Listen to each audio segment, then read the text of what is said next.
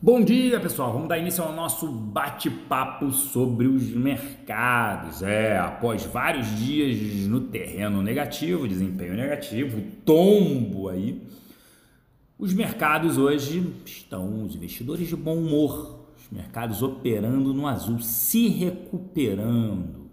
Os futuros em Nova York operando em alta de mais de 0,8% hoje. Quem dera 8%, né?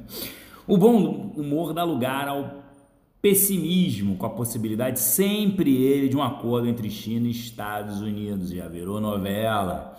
As informações são que a China está aberta a um acordo parcial, mesmo após a inclusão de empresas chinesas, já falei sobre isso ontem, na blacklist, na lista negra que comentei, empresas de tecnologia comentei ontem.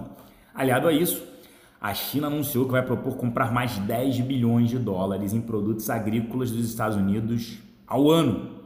Por que esse anúncio, gente? É para tentar evitar um novo aumento de tarifas que tem data para início no dia 15 de outubro, ou seja, na semana que vem. Lembrando que China e Estados Unidos retomam as negociações amanhã, que deve se estender até sexta-feira, dia 11 de outubro. E por aqui, por aqui, sim, temos notícias positivas que devem influenciar, sim, o mercado doméstico. Enfim, ontem à noite foi fechado um acordo sobre a partilha dos recursos do pré-sal entre estados e municípios.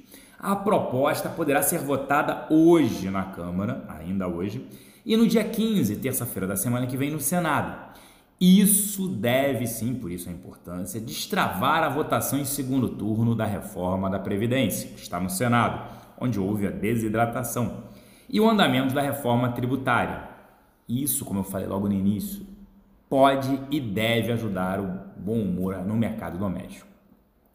Na agenda, além das informações né, sobre indicadores nos Estados Unidos, a ata do FONC também, tem IPCA por aqui, o principal índice de inflação, que deve apresentar desaceleração, corroborando uma Selic mais baixa, né, quem sabe aí abaixo de 5%.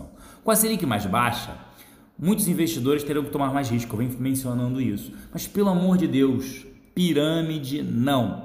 E como você detecta uma pirâmide? Fácil, retornos altos e garantidos. Não existe retorno alto nem garantido, gente. Tava vendo pirâmide aí 1, 2% ao dia. Isso não existe. É pirâmide. Não vai colocar seu dinheiro lá que você vai perder tudo, tá bom? Eu fico por aqui. Uma excelente quarta-feira. Um grande abraço e tchau!